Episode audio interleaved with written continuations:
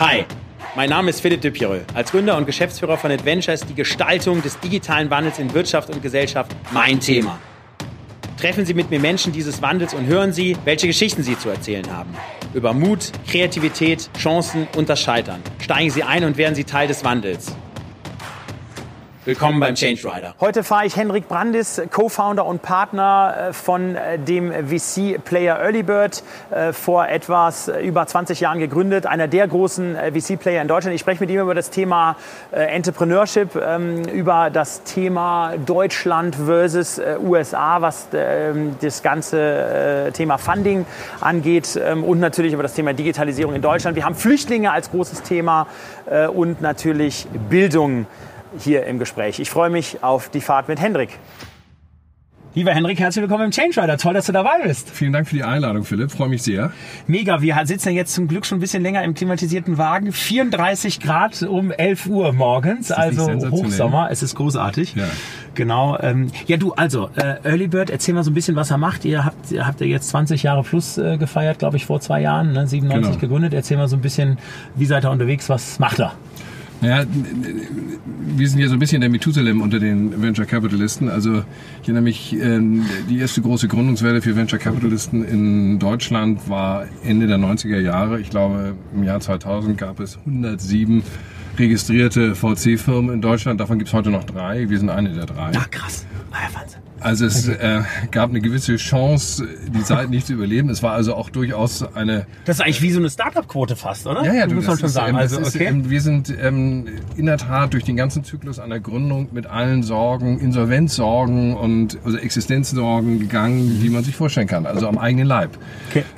Ich denke, wir werden nachher nochmal über ähm, Momente des Scheiterns ja, sprechen. absolut. Da kann ich genau. darüber nochmal sprechen, was wir da alles erlebt haben.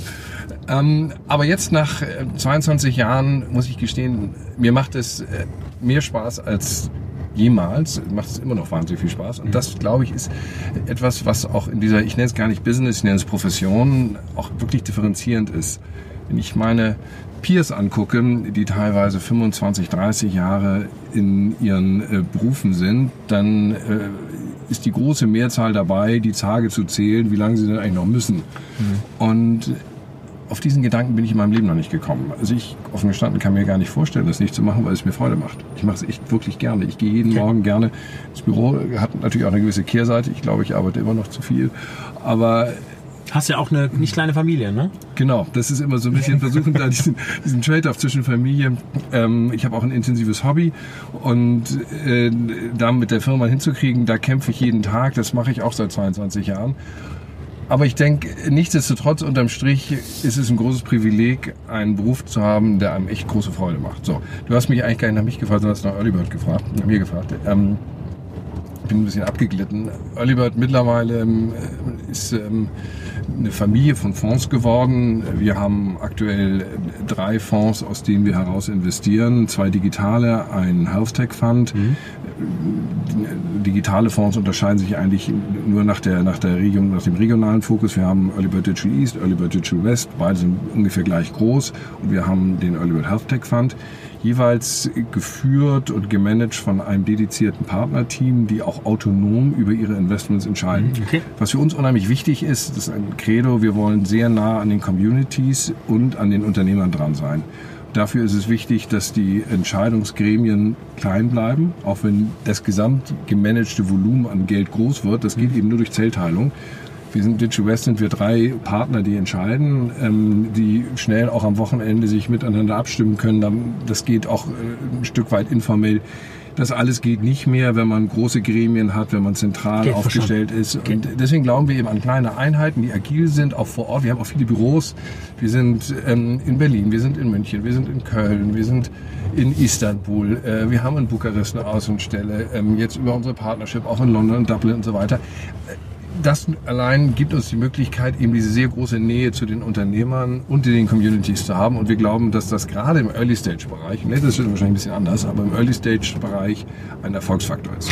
Jetzt, ähm, okay, super. Early-Stage, lass kurz darüber sprechen. Ähm, also wie early geht ihr rein? Also es gibt ja so die Phase, hey, da hat irgendeine Idee, ne, hat irgendwie noch keinen Businessplan, hat einen Businessplan gemacht, dann hat er vielleicht ein bisschen geprototyped, hat schon eine kurze Validierung gemacht, dann hat einer schon vielleicht mal die ersten fünf, sechs, sieben äh, B2B-Kunden oder 100 B2C-Kunden wann geht er rein? Wir gehen sehr früh rein, also wir okay. gehen auch Pre-Revenue rein. Okay. Ähm, und wenn sind also wir fangen an, wenn es wenn es nötig ist, auch nur mit 300.000, 500.000 mhm. Euro. Ist nicht doch passiert, passiert muss ich ehrlich sagen. Der Sweet Spot ist für uns klar Series A. Würde ich sagen im Schnitt 2 Millionen, zweieinhalb Millionen. Wir investieren nicht mehr als 5 Millionen in einer ersten Runde. Wir können in Summe 15, 20 Millionen in einen okay. Startup stecken. Dann later aber, stage aber dann genau. eben in nachfolgenden Runden, okay. die nach weiterer Validierung und so weiter äh, wir dann teilnehmen und versuchen eben als treuer Partner unsere Startups mit bis hin äh, zur Reife und zum Exit hinaus zu begleiten und zu tragen. Aber wir gehen Seed und Early Stage gemischt, je nachdem wie die Opportunitäten sind, sehr gerne hinein. Okay, wenn du dir jetzt so ein so Gründerteam anschaust, kurzer Exkurs, ähm, Anzahl, also Fra Frauen bei euch im Gründerteam, bei den Portfoliogesellschaften, gibt es da eine Zahl? Von äh, eine Prozentzahl. Also äh, der, der Alexander von Frankenberg sagte mal im, vom HTGF im, mhm. äh, beim, beim Hightech Gründerfonds sind es irgendwie, ich glaube, 6, 7 Prozent oder so. Also auch noch, auch, äh, sage ich mal, rel relativ gering. Gibt es da eine Aussage? Du erwartest, du erwischst mich ja unvorbereitet, aber ähm, ich fürchte, unsere Zahl ist nicht höher. Hm, okay, Die ist, ist, okay. ist sehr klein was wir extrem bedauern. Mhm. Ich glaube zutiefst an die Kraft von ähm, Diversität, mhm. unterschiedliche Perspektiven und die im Wettbewerb miteinander zu am Ende balancierten, besseren Entscheidungen führen. Mhm. Okay. Aber man äh, fragt natürlich, okay, und wenn du daran glaubst, was hast du denn erreicht? Mhm. Und da muss ich zu meinem Bedauern sagen, haben wir äh, noch nicht das erreicht, was wir gerne erreichen würden. Liegt nicht daran, dass wir in irgendeiner Form und Weise Abstoßungsreaktionen bei weiblichen Gründern oder Gründerteams hätten. Genau das Gegenteil ist der Fall. Also wir sind begeistert, wenn ein weibliches mhm. Gründerteam kommt. Kommen halt wenige. Das okay, ist das Problem. Verstanden. Okay, verstanden. Wenn du jetzt so auf die Gründerteams schaust, was sind so die äh, so gerade Skillset und so die Anforderungen, wo ihr sagt, okay, also das ist eigentlich Grundvoraussetzung, dass, ähm, dass wenn dann der Business Case fliegt und wenn Time to Market passt und die ganzen Rahmenbedingungen sich nicht nochmal ändern, ne, bist du ja mehr Profi als ich, aber das ist dann wirklich eigentlich eine gute Grundvoraussetzung, dass ihr euch mit dem Case beschäftigt und dass ihr dann auch nach, mit einer gewissen Wahrscheinlichkeit investiert. Das sind so die. Also äh, erstmal, du sprichst das Gründerteam an ja. und das ist es auch, was als allererstes äh, Entscheidungskriterium ist. Also mhm. ein, ein kredibles, ein tolles, ein begeisterndes Gründerteam Gründerteam ist immer das, was uns am allermeisten motiviert. Dieses Gründerteam muss dann, damit der Case für uns passt, in einem sehr großen Markt unterwegs sein. Wir suchen sozusagen die Nadel ähm, im Heuhaufen. Ein äh, disruptives Konzept in einem Multimilliardenmarkt ist natürlich viel schwerer zu finden als ein disruptives Konzept in einer Nische, weil da gucken halt nicht so viele hin, ist ja logisch. Aber wir suchen eben das disruptive Konzept in einem Multimilliardenmarkt. Das ist für uns wichtig. Das heißt Größe des Marktes. Wir nennen das also Neudeutsch Size of the Opportunity. Mhm. Ähm, das zweite Thema, wonach wir immer gucken, ist, wir sind jetzt, es gibt ja verschiedene Konzepte im, im, Venture Capital. Du kannst erfolgreich sein in kompetitiven Markten über, in der Exzellenz der Ausführung, ja, Excellence in Execution, sagen Engländer. Und das ist ähm, ein Konzept, das sehr, sehr erfolgreich sein kann. Wir gucken Beispiele an wie Zalando oder die ganzen Food Delivery Geschichten. Die sind ähm, technologisch in keinster Form und Weise alleinstellend, aber die Teams, die das gemacht haben, haben das so gut gemacht in der Kombination und Ausführung und ähm, Sicherstellung weiteren Fundings, dass sie am Ende einen sehr großen Markt für sich haben gewinnen können. Das ist mhm. beeindruckend und damit kann man als Venture Investor erfolgreich sein. Das ist nicht unser Konzept. Und, äh, sondern wir suchen nach ähm, Konzepten, die nachhaltig eine Alleinstellung bieten. Wir nennen das Login und wir unterscheiden dann immer noch ganz liebevoll zwischen Backward-Looking Login und Forward-Looking Login. Und der Forward-Looking Login ist uns wichtiger als der Backward-Looking Login. Und mit diesem Forward-Looking Login meinen wir ähm, äh, Effekte, kannst du auch sagen Benefits of Scale, dass mit jedem neuen Kunden, der hinzukommt, letztlich das äh, Wertversprechen und Value Proposition äh, für die Kunden besser wird. Okay. Und dadurch entsteht die Möglichkeit eines Winner Takes All Games. Mhm. Und das okay. ist für uns immer ganz besonders attraktiv. Und das wird, das ist sehr viel häufiger ist das ähm, Tech orientiert, ist das, ähm, wir sind eher Deep Tech-Investoren, ähm, die auf der Grundlage solcher Tech-Plattformen versuchen, solche Winner-Takes-All-Games zu entwickeln. Das ist manchmal ein sehr Long Shot. Ähm, wir haben in München ein Investment SimScale, sind wir seit fünf, sechs Jahren drin und ähm, das sich jetzt erst nach dieser Zeit jetzt wirklich toll entwickelt.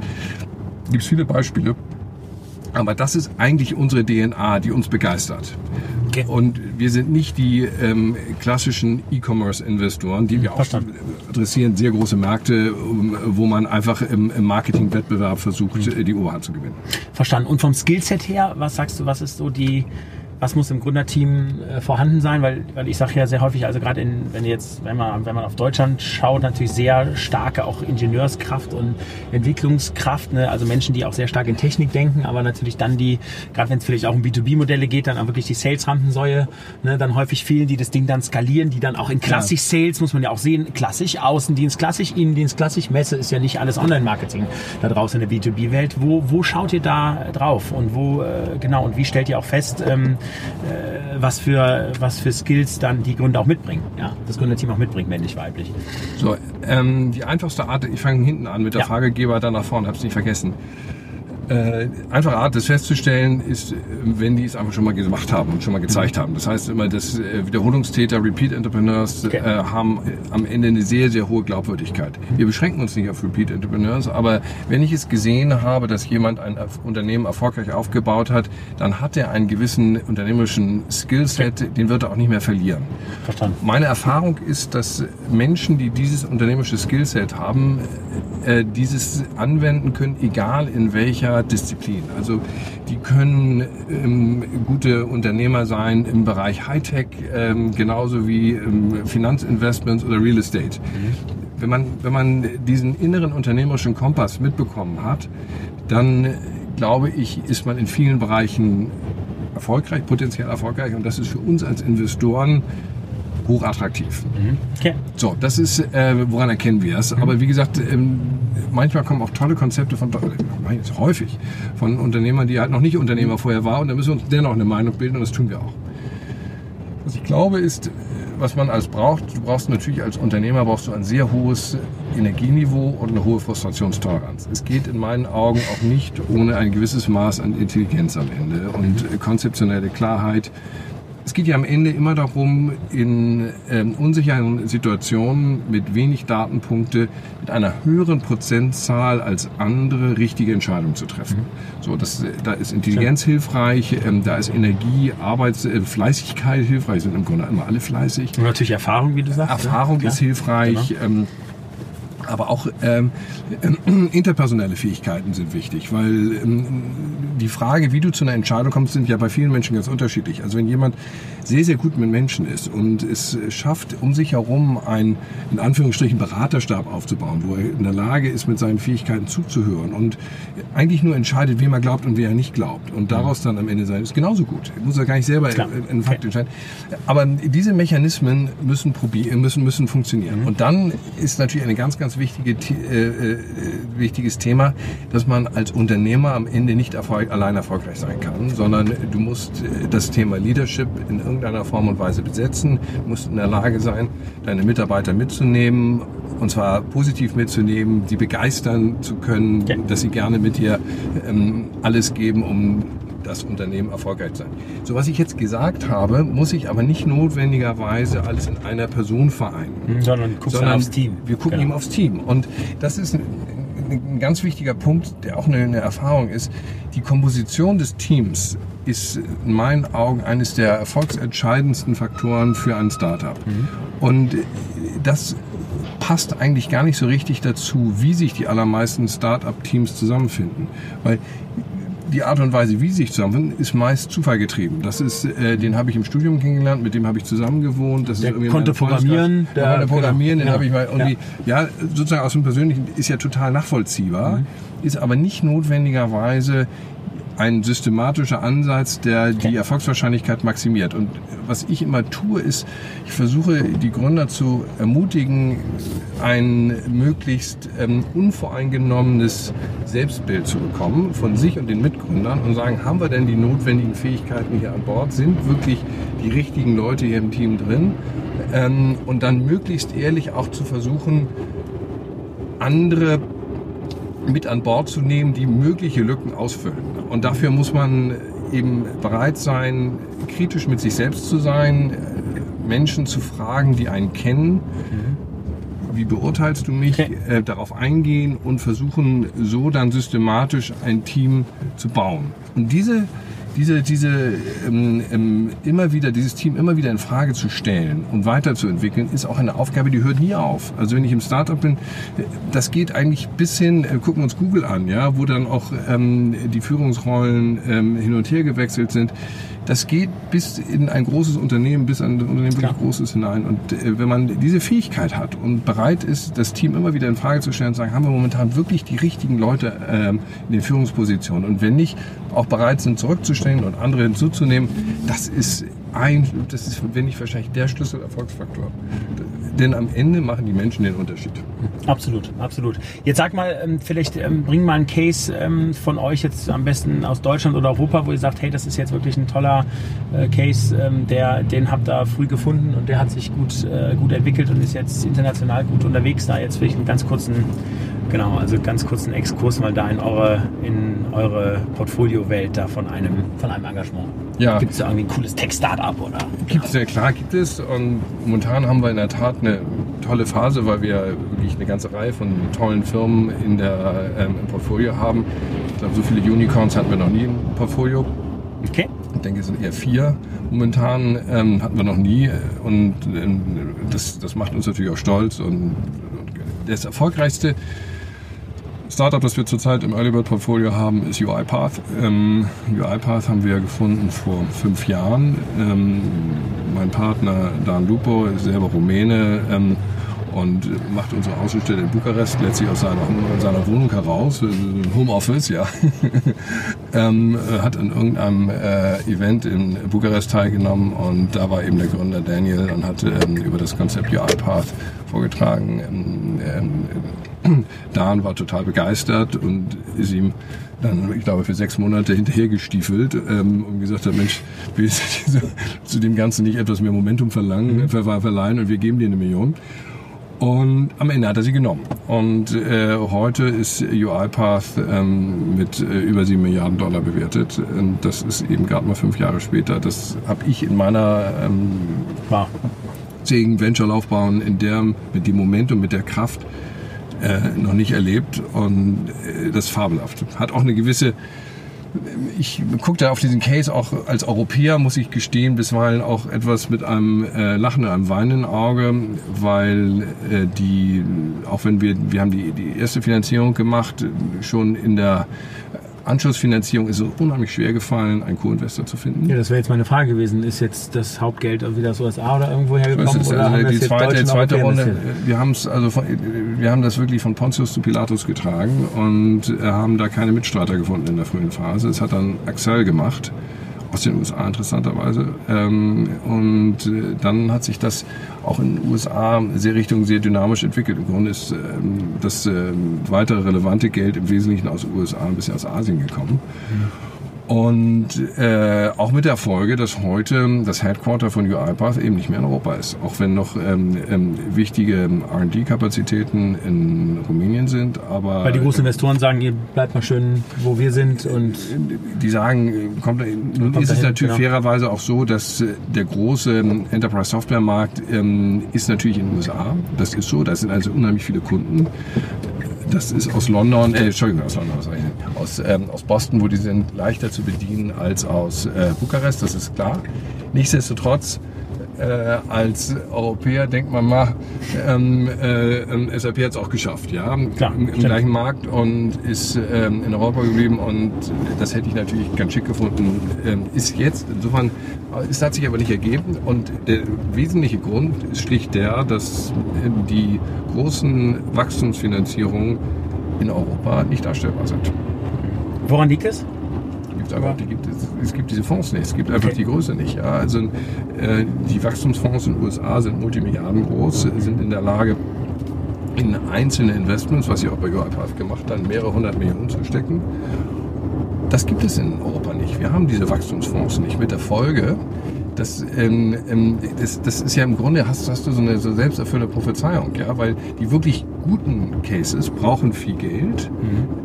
In die kann man aber nicht investieren, weil das Volumen, das man äh, vorhält, nicht ausreicht.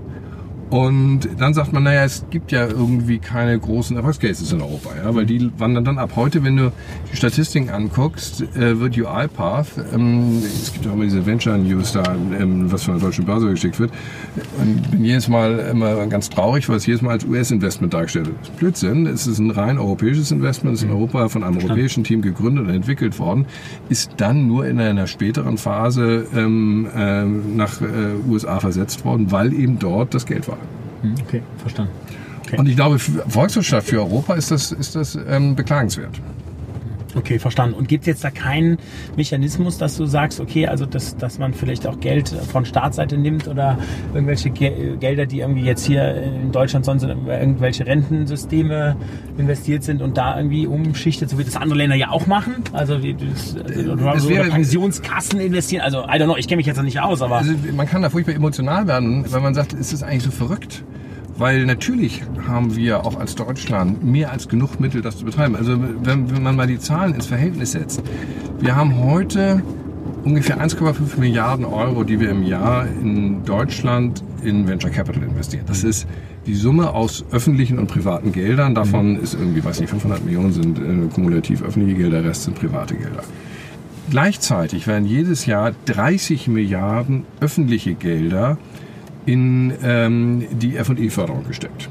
Also in die sozusagen in die vorgelagerte Phase, bevor man überhaupt in eine Kommerzialisierung geht. Also 30 ja. Milliarden, danach kommen anderthalb Milliarden, wobei die 30 Milliarden nur öffentliche Gelder sind. Also wenn du die privaten Gelder noch hinzunimmst, dann bist du nämlich bei den 3% ähm, des Bruttosozialprodukts, dann bist du bei 90 Milliarden.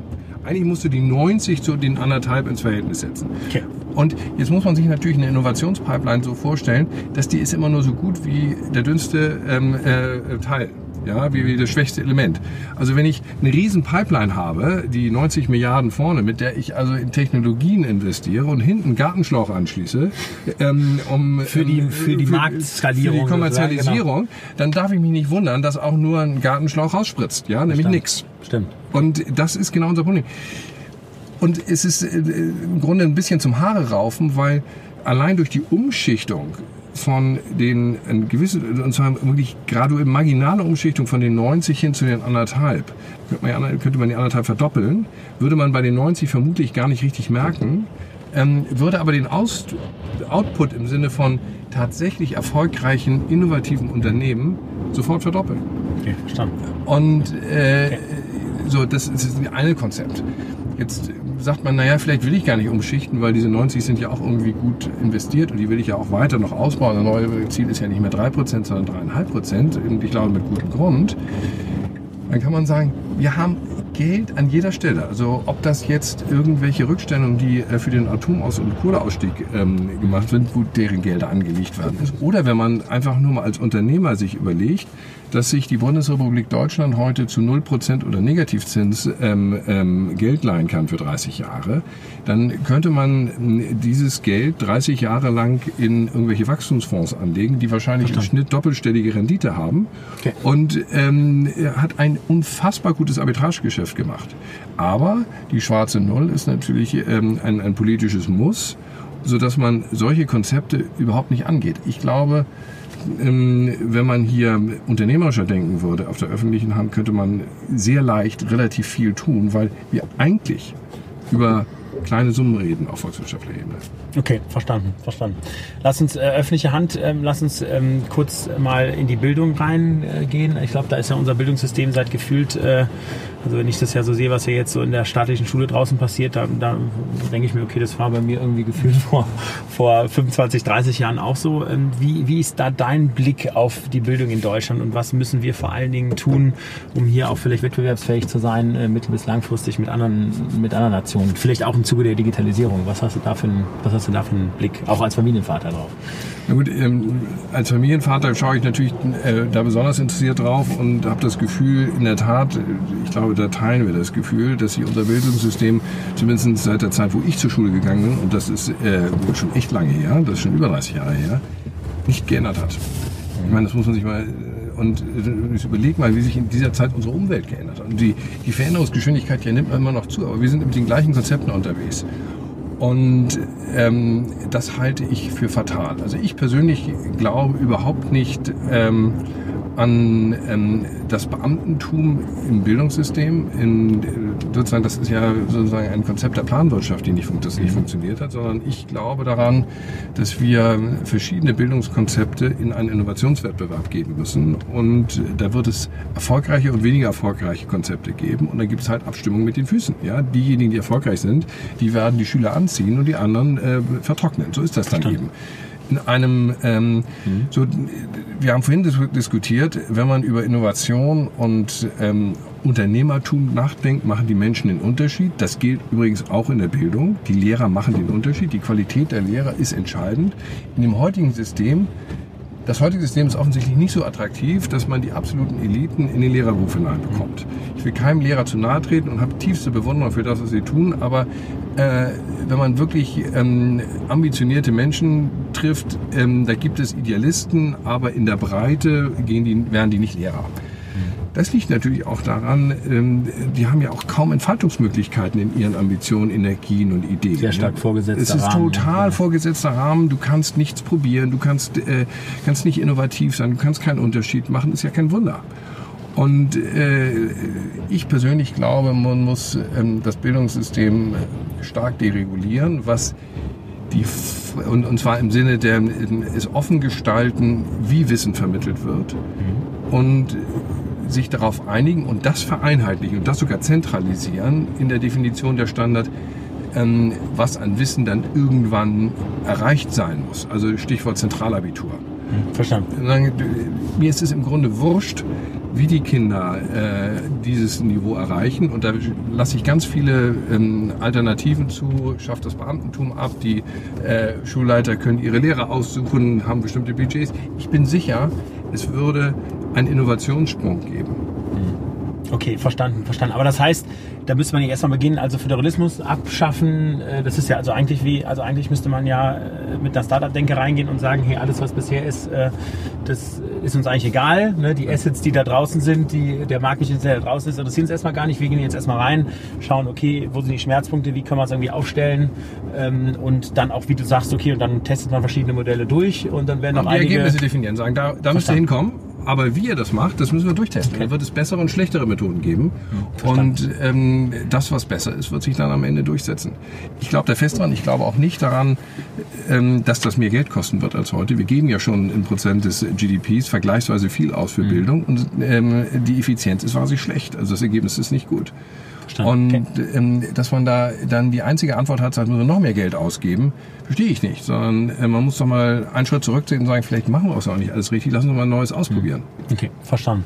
Wenn du jetzt hier Standort Deutschland ansiehst, auf der einen Seite fürs Thema Gründung, ähm, Stichwort Entrepreneurship, auf der anderen Seite das ganze Thema Digitalisierung. Ähm, wie siehst du uns da aufgestellt, wenn du jetzt gerade jetzt äh, China, Asiaten und Amerikaner siehst, wo sagst du, hey, das sind gute Dinge, die wir mit an den Tisch bringen, ja, und eigentlich eine gute Grundvoraussetzung, aber hey, da müssen wir wirklich noch äh, Dinge tun, um hier nicht äh, äh Klammer auf weiter, Klammer zu, abgehängt zu werden in den nächsten Jahren. Ja, ja also ich habe keine Sorge derzeit, was den Pool der Unternehmer, ähm, die ähm, Innovationsdichte hier anbelangt, sondern okay. ich habe eine Sorge dahingehend, dass wir aus den guten Innovationspool zu wenig machen. Mhm. Und das hat leider Gottes zum Zeitpunkt jetzt unheimlich viel mit Geld zu tun. Am Ende was macht oder was treibt denn ein erfolgreiches Startup? Du brauchst eine Innovation, eine spannende Idee Du brauchst einen hochmotivierten Gründer, der sagt, mhm. ähm, ich nehme mich dessen an und treibe das zum Erfolg und du brauchst entsprechend risikobereites Kapital, um das Ganze zu finanzieren. So und ähm, der Gesamtoutput, also wie wieder der Pipeline, ist nur so gut wie das schwächste Element von den drei. Ja, und solange ähm, ich ähm, sozusagen die Masse der Gründer an dem nicht vorhandenen Kapital schaltert, brauche ich mir nicht über mehr Gründergedanken machen. Das muss ich Klar. erst dann machen, wenn ich Kapital im Überfluss habe und sage, oh, jetzt wird der, ist ganz okay. der Bottleneck verschoben. Mhm. Heute ist der Bottleneck auf der Kapitalseite und zwar ganz besonders im Bereich Wachstumskapital äh, in der späteren Phase, wo, wenn es denn uns mal gelingt, ein ähm, disruptives Konzept zu entwickeln, dann, ähm, wir haben vorhin das Beispiel UiPath diskutiert, dann sind wir nicht mehr in der Lage, die notwendige Follow-on-Finanzierung bereitzustellen und ein echtes, äh, ein, ein, ein Leuchtturmunternehmen wie UiPath, ich meine, sie sind immerhin im RPA Weltmarktführer, ähm, und das ist eine der ganz großen neuen Softwarekategorien, kommt aus Europa, wandert schwupps ab nach USA. Verstanden. Okay. Okay, verstanden. Verstanden. Und wenn du jetzt, äh, ich sag mal, Deutschland anschaust in Bezug auf jetzt die ganzen großen Themen Infrastruktur und 5G und so weiter und so fort, also sagst du, okay, das ist irgendwie, das äh, kriegen wir irgendwie doch trotzdem hin oder äh, erwartest du da eigentlich doch auch mehr Beschleunigung, dass wir hier auch ähm, äh, sage ich mal, ähnlich wie, wie in anderen zum Beispiel nordeuropäischen Ländern, die da ja auch streckenweise auch, auch äh, weiter sind, auch vom Mindset her auch weiter sind, ja.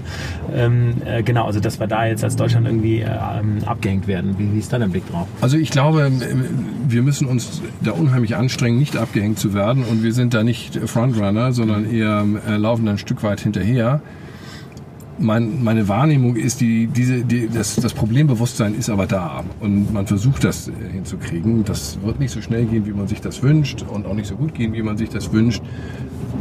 Ich glaube nichtsdestotrotz, dass das auf oberster Ebene nicht der Hauptbottleneck ist, warum wir nicht mehr erfolgreiche Technologieunternehmen made in Germany sehen. Ich glaube, unsere Bemühungen, wir sollen da nicht nachlassen. Im Gegenteil, wir sollen die möglicherweise verstärken. Äh, oder nicht möglicherweise sollten das verstärken. 5G, das wird alles helfen. Mhm. Aber okay. ähm, ich habe den Eindruck, ähm, wenn ich mich jetzt zusätzlich engagiere, um, um, um auch einen Aspekt in die Diskussion reinzubringen, dann glaube ich, den größten Impact äh, würden wir erreichen, wenn wir jedes Jahr wenn Deutschland sagen würde, wir machen einen Zukunftsfonds Deutschland und wir investieren, ähm, weiß ich nicht, nach privatwirtschaftlichen Konzepten anderthalb Milliarden pro Jahr in Wachstumsfonds. Ja, in einem Fund-to-Fund-Konzept ähm, oder in, ähm, man, kann, es ja auch noch größer machen, man kann sagen, wir investieren ähm, genau in diese okay. äh, digitale Infrastruktur, ähm, was uns immer auch als Zukunftsthemen vorsteht. Da könnte man sagen, wir machen 10 Milliarden pro Jahr. Ich meine, die Beispiele hast du vorhin, glaube ich, nicht gesagt, aber angedeutet, ähm, ob das jetzt Norwegen oder Abu Dhabi ist, die ähm, in Zeiten, als es ihnen wirtschaftlich gut gehen und sie Haushaltsüberschüsse erzielt haben, im Wesentlichen aus dem Öl, haben sie eben Geld zurückgelegt in einen Staatsfonds, um genau solche Zukunftsfragen okay. zu betreiben. Ich meine, wir haben seit fünf Jahren einen, einen, einen, einen Staatsüberschuss, der irgendwie zwischen 10 und 30 Milliarden liegt. Ähm, wenn wir das ähm, ähm nicht nur und ausschließlich in die Schuldentilgung gesteckt hätten, sondern auch in so einen Zukunftsfonds, glaube ich, stünden wir kumulativ heute ähm, äh, ein Stück weit stärker da. Okay, verstanden. Jetzt ähm, großes Thema ja auch, ähm, ihr seid ja sehr stark in der Startup-Welt unterwegs. Da ist ja auch total spannend mit Corporates zu kooperieren, sowohl auf Marktseite als auch vielleicht auch als strategische Investoren, wie auch immer. Ähm, ich sage ja immer, wenn so Kooperationsmodelle starten, ist es ja erstmal so wie Nordkorea und Südkorea, wenn die hier zusammenkommen. Ja, ähm, also doch, sage ich mal, sehr, sehr unterschiedliche, unterschiedliches Mindset und Kultur. Ähm, genau, also ihr als Early Bird, ähm, wie seid ihr da unterwegs? Also gerade wenn du jetzt den, die, die, die Startup Company siehst, die ja da teilweise total bullish und agil und kurzfristig und äh, mit schnellen Ergebnissen unterwegs sind, dann die Corporate, die da irgendwie ein Kooperationsmodell auch starten wollen, die wahrscheinlich erstmal mit der Rechtsabteilung ein Jahr sprechen, um irgendeine IP zu sichern. Helft ihr da und was sind da auch vielleicht, was ist, was sind da so, vielleicht auch als Tipp für Gründer so, so, so, so ein paar Tipps, worauf man achten muss, wenn so ein großer Corporate auf ein Startup zugeht und sagt, hey, finde ich total spannend, lass uns mal was zusammen machen. Ja. Also was wir machen ist, ähm, mit, mit, mit verschiedenen größeren Unternehmen, wo wir, mit denen wir zusammenarbeiten, die teilweise bei uns auch dann in Peace sind. Mhm. Ähm, also investiert sind bei investiert euch? Investiert sind und auch dann äh, direkt äh, mit uns in Startups investieren, dass wir sagen, schaut mal, genau aus den Gründen, die du gesagt hast, ähm, das agile Management von jungen Startups ist in euren Strukturen echt schwer. Das ist nicht, ihr seid ja nicht blöd, also das ist einfach in diesen Strukturen, die sind angelegt für große Geschäfte, ähm, ähm, große Unternehmen, äh, große Volumina. Die Geschwindigkeit, die Agilität, die Startups brauchen, die fällt euch unheimlich schwer. Mhm. Und ein Vorschlag, den wir dann häufig machen, ist, lasst uns doch, das ist unsere Domain, das ist etwas, was wir von morgens bis abends machen, das ist unser, unser, unser Spezialwissen, das kennen wir, das können wir besser vermutlich als ihr und ihr könnt eben mit großen Themen besser umgehen. Lasst doch diese Startups ähm, äh, auf unserer Seite managen. Wir managen euren Anteil mit. Wir nehmen euch mit, wir geben euch Reporting, wir stellen äh, vorher sicher, was ist für euch wichtig. Ähm, äh, da stellen wir sicher, dass es nicht hinten runterfällt und Berücksichtigung findet. Und das funktioniert eigentlich ganz gut. Wir haben ein Startup hier in München, wo wir mit der Allianz zusammen sind, wo wir für die Allianz ähm, auch ähm, den, ähm, den Aufsichtsrat. Beiratssitz wahrnehmen und das äh, doch weitgehend unabhängig managen und für die eins ist eine distanzierte Kapitalbeteiligung ist und auf der anderen Seite ähm, sie operativ kooperiert, was aber ähm, in, dem, in, dem, in dem täglichen Umgang, in dem Startup-Management äh, ja, eher ein Upside ist und dort nicht behindert wird. Das funktioniert okay. gut. Okay, verstanden. Cool. Ähm, ja, großes Thema noch, äh, was ich gerne mit dir aufmachen möchte, das Thema Flüchtlinge. Ja, also ja auch eine Diskussion in Deutschland, die ja immer sehr stark negativ behaftet ist, auch sehr stark Risiken behaftet ist im Sinne von, okay, was kostet uns das alles und was macht das mit unserer Kultur, kann man die Leute integrieren und so weiter und so fort. Ähm, auch, auch die Bürger ja auch, das ist ja auch die große Zeit leider auch der AfD gewesen, dass ja auch aufgrund der Ängste hier ja auch ähm, so eine so eine doch sehr stark populistische Partei ja auch große Zuläufe ja auch kriegt, ähm, auch teilweise auch in der Breite der Gesellschaft. Ähm, wie ist da dein Blick drauf? Ja, Gerade chancenbasiert. Ja, ja. Mein, mein, Blick ist, ist das richtige Stichwort. Also mein Blick ist dann verständnislos, äh, wenn ich die Diskussion, gerade so eine von AfD getriggerte Diskussion angucke. Ich halte die Migration ähm, für eine riesengroße Chance für uns. Und ich bin betroffen und traurig darüber, dass dieser Aspekt in der Diskussion vollständig untergeht und es in der öffentlichen Diskussion als Bedrohung dargestellt wird.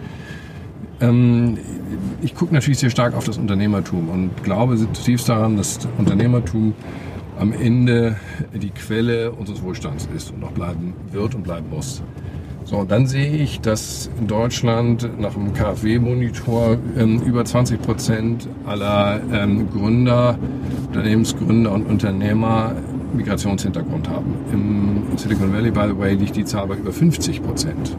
Wow. Äh, so viel zu Herrn Trump. Aber ähm, ja, äh, dazu. Aber das ist, wenn man sich darüber nachdenkt, darüber nachdenkt, ist das ja auch total nachvollziehbar. Das ist deshalb nachvollziehbar, weil wenn ich als Migrant mich in ein anderes Land hineinbewege und selbst wenn ich Wirtschaftsmigrant bin, ja, und nicht äh, Asylant, dann ähm, zeigt das ja schon mal, dass ich ein das ist ja als solches schon ein Unternehmen, das ist mutig. Ähm, damit gebe ich mich ähm, nicht einer, einer desolaten Situation hin, sondern ich nehme das Zepter in die Hand und sage, ich mache mich auf. Und das ist ja nicht leicht. Ich komme dann in, in ein fremdes Land, kann die Sprache nicht, das ist alles schwer. Habe übrigens hier unheimlich wenig zu verlieren, irre viel zu gewinnen.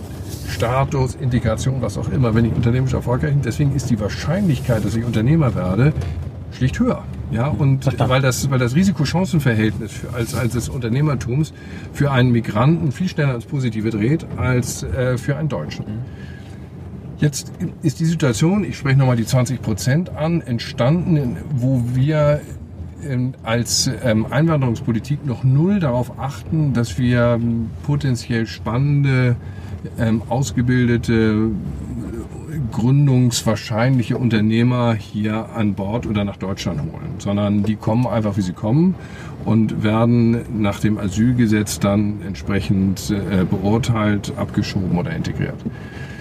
Wenn ich mir jetzt mal vorstelle, dass wir anfangen, ein aktives Einwanderung, eine aktive Einwanderungspolitik zu machen und sagen, für uns ist das nicht ein Schaden, sondern es ist ähm, ein, ein, ein, eine große Upside, es ist ein Benefit, es ist eine Chance für uns tolle, ähm, gut ausgebildete, ähm, motivierte Menschen zu uns in die Gesellschaft zu nehmen und zu integrieren, dann glaube ich, kann da überhaupt noch viel mehr entsteigen. Jetzt will ich ähm, nicht notwendigerweise das Wort einer, ähm, einer noch größeren Einwanderung reden, das werde ich dahingestellt lassen. Aber was ich auf alle Fälle ganz schwierig finde, ist, dass wir in der ganzen Migrationsdiskussion uns ganz auf die Downside, auf die, auf die Aufgaben, auf die Probleme des, äh, fokussieren und nicht die ungeheuren Chancen sehen.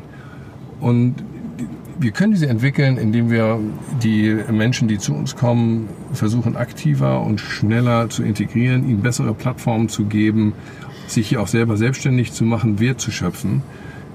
Und äh, insofern glaube ich, sollten wir einfach versuchen, dieser, dieser Migrationsdiskussion ein, ein, ein, ein, eine völlig andere Drehung zu geben und sagen, es ist eine Chance und es ist auch ein, in, in gewisser Weise auch ein Glück, dass äh, Menschen Deutschland so attraktiv finden, äh, dass sie zu uns kommen wollen. Dann müssen wir mit ihnen, das muss alles in einer Größenordnung sein, die die Gesellschaft verkraften kann, das ist wahr. Klar. Aber wir, ich glaube, es ist unsere Aufgabe, ihnen eine Plattform zu geben, sie zu integrieren und ähm, dann auch daraus den Nutzen zu ziehen für uns als Gesellschaft. Und ich denke, das ist okay. möglich cool. Hendrik, finde ich eine super Haltung. Top. Dein, ähm, jetzt kannst du von deinen wahrscheinlich zig, 10, 20, 30, 40 äh, Scheitermomenten, kannst du mal einen, einen Scheitermoment rausnehmen, äh, den, du, den du gerne bitte mit uns teilst und ähm, genau, wo du auch vielleicht eine oder andere Lessons learned abgeleitet hast, ähm, die du jetzt äh, genau erzählen kannst und möchtest hoffentlich.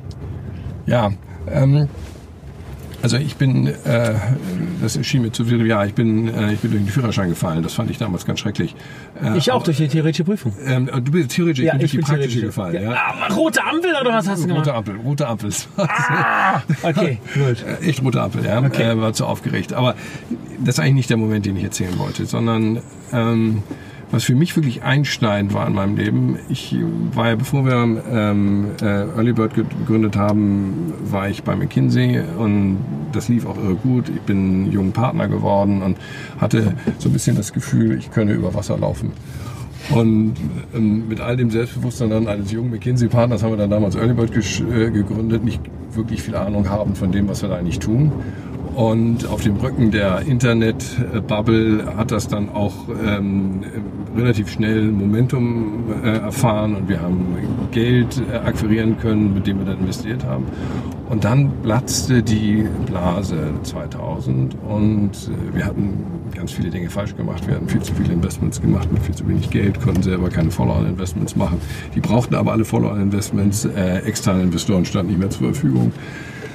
Wir mussten ähm, drastisch das Portfolio in so einer Triage äh, zusammensteuern, sagen, welche wenigen können wir denn unterstützen und wollen wir unterstützen. Wir haben dann ähm, angefangen, uns keine Management-Fee mehr zu zahlen, sondern um das Portfolio irgendwie am Leben zu halten. Und es wurde auch eng. Also wir haben dann von unseren Ersparnissen gelebt, haben dann auch die Operations aus unseren Ersparnissen als Partner mit ähm, unterhalten und ähm, ich hatte dann irgendwie das Gefühl, zu Hause wurde die Diskussion schon schwierig und sagte, sag mal, das, äh, wie lange ist denn eigentlich noch bis zur Absturzstelle? Und ähm, dann äh, bin ich hier auch so in München rumgelaufen und äh, dann so Leute getroffen, die gesagt ach sag mal, gibt's euch denn noch? Mhm. Ähm, und äh, das war, das war, und ich sah da wirklich äh, das, ähm, das, äh, das Scheitern vor mir. Das war echt schwierig. Und ich hatte ja vorhin eingangs erzählt, von den 107 Funds, denen es vermutlich allen so ging, haben es überhaupt nur drei am Ende geschafft. Mhm. Wir hatten dann äh, am, zum Schluss äh, das glückliche Ende bei uns. Wir haben dann 2004 es geschafft, einen ersten Exit darzustellen. Da haben wir damals Element 5 für 122 Millionen in Bar äh, an Digital River verkauft. Okay. Ähm, und äh, dann hat sich das dann von da an positiv berappelt und entwickelt und dann gab es 2005 ein tolles Jahr mit drei IPOs und so, dann war alles gut. Aber diese, diese, diese, diese, diese Durststrecke, die doch echt zwei, drei Jahre andauerte, wo ich echt Existenzangst hatte mhm. für, für, für unsere Firma und auch ähm, für mich selber privat, hat mich stark geprägt. Okay, gut. Und das heißt da also Lessons learned dann einfach weiter dran glauben und äh, kämpfen oder ich meine ja immer sagen und immer sagen immer wieder geht die Sonne auf ja wenn man okay. ähm, ähm, wenn man dran bleibt ähm, okay. Stehvermögen hat äh, und, und versucht hart dran zu arbeiten gibt es eine faire Chance und, okay. und Dinge entwickeln sich dann so wie dann kumulativ viele Dinge einfach hintereinander scheitern und, und schwierig gehen und denkt man sagt wie furchtbar gibt es dann auch plötzlich wieder eine Serie von unverhofften Erfolgen, die ich mir so sicher auch nicht vorgestellt hatte. Ja, dass wir dann 2005 drei erfolgreiche IPOs hatten, ich hätte es nicht gedacht. Ja, und ähm, das hat dann auch wieder geklappt. Okay, cool. Okay, und dein, ähm, gibt es einen peinlichen Moment, wo wir jetzt alle herzhaft mit dir lachen können? Gibt es? ja, ich habe einen Moment, ähm, der mir, äh, wo ich heute auch noch drüber lachen kann. Damals fand ich ihn gar nicht komisch. Ähm, ich war ein, junger Ingenieur. Ich habe äh, 23 äh, habe ich angefangen als Luft- und Raumfahrtingenieur damals bei MBB, Messerschmitt Böckhoff, ja. ist heute Teil von Airbus. Ich habe damals angefangen im Werk Augsburg in so einer klassischen Organisation, Großkonzern, ja, Gruppenleiter, Abteilungsleiter, Hauptabteilungsleiter, Werksleiter. Und ich habe da relativ neu und ähm, nach so, weiß nicht, zwei Monaten lud mich in einem Sommer ähm, der Hauptabteilungsleiter ein und mit mir mal in die Kantine zu gehen. Ja, war für mich also ein großes Thema. Ähm, der Abteilungsleiter kam auch mit und der wollte mal so den jungen Ingenieur kennenlernen. Es gab Ravioli. Ähm, ja, okay, jetzt, ja, okay, ja, oh und, Gott. Und ich war natürlich tierisch aufgeregt und es kam, wie es kommen musste. Also mir fiel dann irgendwann aus 20 Zentimeter scheiß Ravioli in die rote Soße. Und ich guckte so auf meinem Hemd runter und dachte, oh, alles gut gegangen. Oh nein. Nix. Und dann gucke ich so über den Tisch, alles gesprenkelt. Und mein Abteilungsleiter, Herr Dr. So und so, ähm, der war total gesprenkelt. Ja, der war also, war, und ähm, der hat das im ersten Moment gar nicht so richtig gemerkt. Der Abteilungsleiter hat dann gesagt, Herr Brandes, äh, Sie haben ja den Doktor äh, total eingesaut. und ich sage vielen Dank. ähm, ich bin gestorben. Und Hat er denn cool reagiert wenigstens? Nee, der fand das nicht so komisch. Er dachte, naja, also, mm, mm, also dann ähm, gebe ich Ihnen das mal für die Reinigung. Ja? Ähm, es war ein Aua. entsetzlicher Moment dachte auch das, das war so typisch für diese Kultur und diese Firma damals. Aber war dann so. Am Ende kann man drüber lachen. Ja gut, danke dir. Gibt es eine Nominierung für das äh, Format? Wenn ja, wen und warum? Du hast mich das vorher gefragt und ähm, ich habe mir das überlegen können und ich würde nominieren ähm, eine Frau, die ich total beeindruckend finde, äh, Inge Missmal. Äh, Inge Missmal habe ich kennengelernt, als ich mal mit in der Jury saß äh, für die Auswahl der Ashoka Fellows mhm. ähm, und habe mich dann auch damals sehr dafür eingesetzt, dass es wird und sie wurde das auch. Inge Missmal ist ähm, eigentlich äh, von der Ausbildung Tänzerin, hat äh, vier Kinder großgezogen, äh, hat ein ganz anderes sozusagen an, an, an ein, dieses Leben geführt und als dann ihre Kinder aus dem Haus waren, hat sie äh, Psychologie studiert äh, in Berlin und hat dann aber sich überlegt, dass sie damit Wirkung erzielen will und ähm, ist, nachdem ihre Kinder aus dem Haus waren, alleine im fortgeschrittenen Alter nach Kabul gegangen, um traumatisierten Afghanen äh, psychologisch beizustehen. Dabei hat sie dann festgestellt, dass das alles ziemlich ein äh, Tropfen auf dem heißen Stein ist, weil man da ja wenige Hunderte äh, mhm. mit der Kapazität, die man hatte, wenn überhaupt Hunderte, vielleicht hundert, äh, im Laufe so eines Jahres betreuen können. Da gab es eben Hunderttausende, die traumatisiert waren. Und hat dann ein Konzept entwickelt, weil sie gesagt hat, jeder hat eigentlich auch selbst in Afghanistan ein Smartphone und ähm, äh, ein Train-the-Trainer-Konzept, wo, wo sie gesagt hat, schon mit 10%, 15% des Wissens eines ähm, äh, Psychologen kann man äh, unheimlich viel, kann man 80% Wert stiften in der Betreuung von traumatisierten Menschen. Und gerade in Afghanistan, wenn ich das dann noch über das Smartphone mache, wo ich dann die Barriere runternehme, dass ich nicht in irgendeine Praxis muss, ähm, erreiche ich viele, viele Menschen. Sie hat ähm, damit ein Netzwerk aufgebaut, heute von, ich denke, ungefähr 1000 äh, Trainern oder, oder, oder, oder Betreuern, die äh, im Jahr heute 100.000 Afghanen betreuen. Hat dafür viel wow. auch Förderung Toll. bekommen ähm, von der Entwicklungshilfe, von der Bundesregierung, mehrere Millionen Euro, um das aufzubauen. Ist nach wie vor großen Teil ihrer Zeit ähm, in Afghanistan, ist jetzt aber auch zum guten Teil zurück und versucht jetzt ein ähnliches Konzept ähm, ähm, hier in Deutschland und Europa aufzubauen. Cool. Ähm, auch für traumatisierte Flüchtlinge. Eine ganz beeindruckende Persönlichkeit und ähm, ich würde dir mal nahelegen, die mal zu kontaktieren. Vielleicht hat sie Spaß mit dir zu gehen Super. Und, und, und zu fahren. Super. Vielen Dank, äh, Henrik. Top. Last but not least in die Kamera dein Appell für den äh, Wandel, dein positives Schlussstatement. Ich bin Strukturoptimist, deswegen äh, bin ich Venture Capitalist, sonst kann man, kann man das nicht sein. Ich glaube an das Gute, was kommt. Ich glaube, wir haben unfassbar große Chancen, die Skill zu nutzen. Die äh, Hindernisse sind vergleichsweise klein. Wir haben darüber gesprochen. Es braucht ein bisschen mehr Geld in der Spätphase, um zumindest wirtschaftlich hier bereit und, und, und mitzuspielen.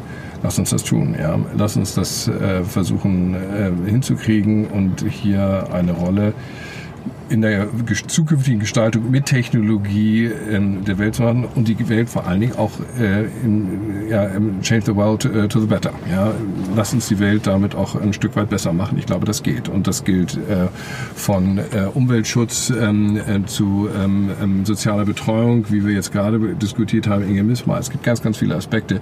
Technologie hat zunächst mal ein ganz, ganz großes positives Potenzial. Henrik, vielen Dank für das ähm, äh, positive und motivierende Schlussstatement. Alles, alles Gute und äh, ich wünsche dir weiterhin viel Erfolg. Toll, dass du hier mitgefahren bist. Danke dir. Vielen Dank. Alles Danke Gute. Danke Merci. für die Einladung.